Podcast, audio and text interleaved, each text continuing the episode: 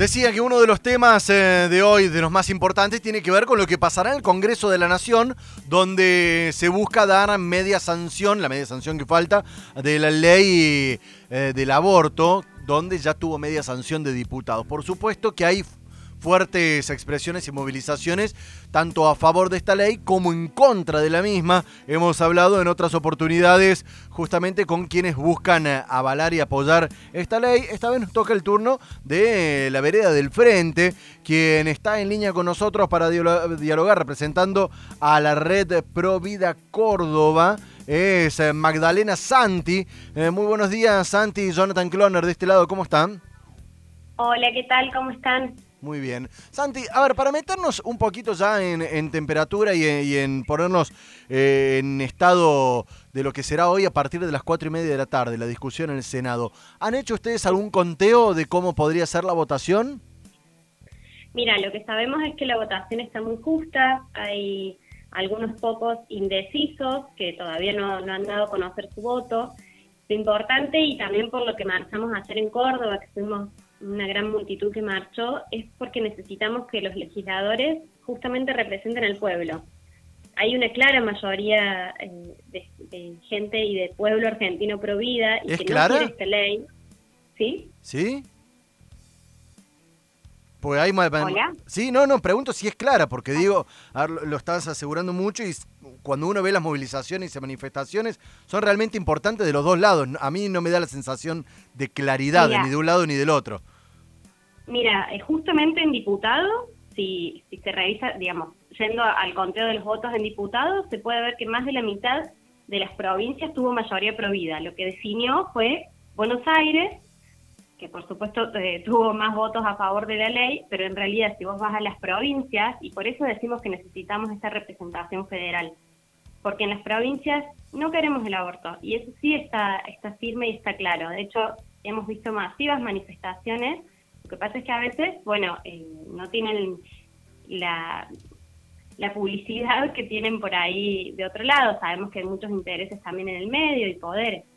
¿Cómo les da hoy por hoy el conteo a esta hora? Que yo me imagino y pongo las manos en el fuego de que lo han realizado, al igual que lo estamos haciendo todos los medios. ¿Cómo les da el conteo a esta hora?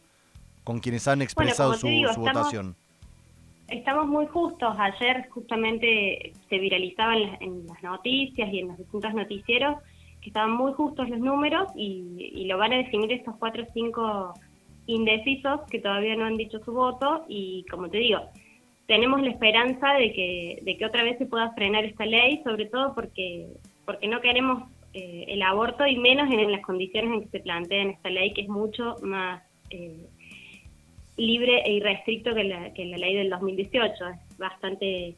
Magdalena, te pongo una situación hipotética que, que, podría llegar a darse hoy. Empate en, entre los senadores y las senadoras y que tenga que definir la vicepresidenta de la Nación, Cristina Fernández, quien es, que en caso de empate en el Senado, quien define la votación. Cristina que ya se ha expresado en contra en su momento, pero ha, hecho una fuerte campaña a, favor del oficialismo, quien, quien empujó esta ley. ¿Cómo crees que votará, o votaría, mejor dicho, en ese caso, la vicepresidenta de la Nación? Bueno, tenemos esperanzas de que, de que justamente conserve esa convicción que en algún momento mostró, eh, porque fue una fuerte convicción eh, y que, representó, digamos, estar en contra del aborto libre y legal. Sabemos, lógicamente, que al estar, ser parte del gobierno y ser parte del mismo partido, quien impulsó y llevó este proyecto, porque fue un proyecto que directamente el presidente llevó a, a debate, bueno, tenemos eh, no, no, es que no nos damos cuenta de eso, pero bueno, tenemos las esperanzas de que, de que siga firme con su convicción primera. Acá, cuando se plantean en contra de esta ley, ¿lo hacen desde una postura anclándose en la moral, en la ética, en la religión o en dónde particularmente? Básicamente en una cuestión de humanidad. Creemos y defendemos que el primer derecho es a la vida y es a la vida de todos. Nosotros somos eh, un grupo de muchas organizaciones que todos los días trabajamos por eso. Entonces, sabemos de lo que hablamos, sabemos que las necesidades son otras, sabemos que el pueblo hoy necesita otras cosas y sobre todo las mamás y las embarazadas en situación de vulnerabilidad o situación de conflicto son otras las herramientas que necesitan, no necesitan el aborto. Esto se trata de otro tipo de, eh, de, pensamiento que va por otro lado, no por la necesidad del pueblo y mucho menos del pueblo más necesitado o vulnerable como se quiera hacer ver. ¿Y cómo se combate el aborto clandestino? firmemente que el primer derecho es a la vida. Si no tenemos derecho a la vida y a la libertad, no, no, no, tenemos de qué hablar. Magdalena, ¿cómo se combate el aborto clandestino? Que es algo que no se lo puede negar, que existe y que cuando hay una decisión tomada, con lo duro que es, eh, está tomada, digo, sea bajo buenas condiciones o malas condiciones. ¿Cómo se combate eso? Bueno, mira, te puedo contar la experiencia de algunas de las organizaciones de la red. Eh, y en esto que vos decís de una decisión tomada, muchas veces hemos tenido casos y hemos sabido muchos casos que no eran decisiones tomadas en plenitud por la mamá. Entonces, a eso también queremos resguardar a esas mujeres, porque esas decisiones muchas veces no las toma la propia mamá.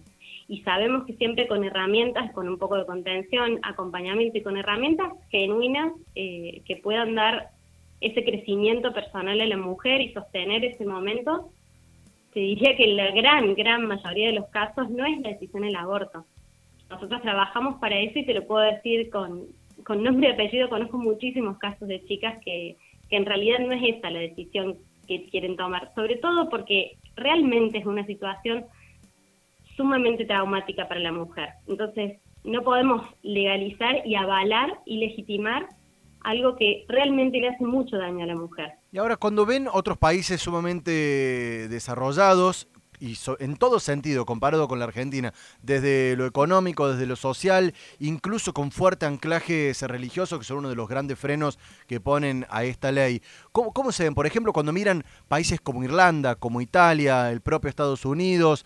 ¿Por, qué no acercarnos a, esa operación, a esa lógica que funciona relativamente bien? Bueno, es, eso que funciona relativamente bien eh, en cuanto a este tema, yo disiento bastante, eh, sobre todo pensando en que primeramente cada cultura es diferente, cada país es diferente, no, no solo en estas cuestiones y en estos términos de desarrollo o no como me lo planteas, sino en la misma cultura y en cómo vivir y cómo elegir vivir y cuáles son los derechos que se defienden. En muchos países donde se ha legalizado se ha, habido por, se ha visto, por ejemplo, una, una amplia tasa de eh, digamos, han dejado de, nacer muchas personas con discapacidad, por ejemplo. Nosotros no queremos la cultura del descarte. Nosotros queremos que todos tengan derecho a vivir, sean las condiciones que sean, eh, y mejorando esas condiciones, porque queremos leyes que mejoren las condiciones de vida de todos nuestros argentinos, pero siempre apoyando la vida. Magdalena, ¿van a estar movilizándose en Córdoba hoy o haciendo alguna suerte de vigilia? Mira, hoy ya han salido aproximadamente 10 colectivos desde Córdoba, llevando gente mm, eh, que se ha autoconvocado para ir a hacer eh, la vigilia al Congreso. La concentración es allá porque necesitamos que los legisladores nos escuchen. Tenemos tres legisladores en Córdoba que están oyendo eh, esta mayoría de la que te hablo. Y vamos a estar acompañando la vigilia desde acá en algunas organizaciones van a tener algunas acciones, eh, digamos, para adentro de las organizaciones, pero principalmente acompañamos de vigilia en Congreso en Buenos Aires. Magdalena Santi, representante de Provida Córdoba, aquí en el aire de Hora de Noticias. Muchísimas gracias por los minutos. Muchas gracias. Hasta luego. activa la agenda con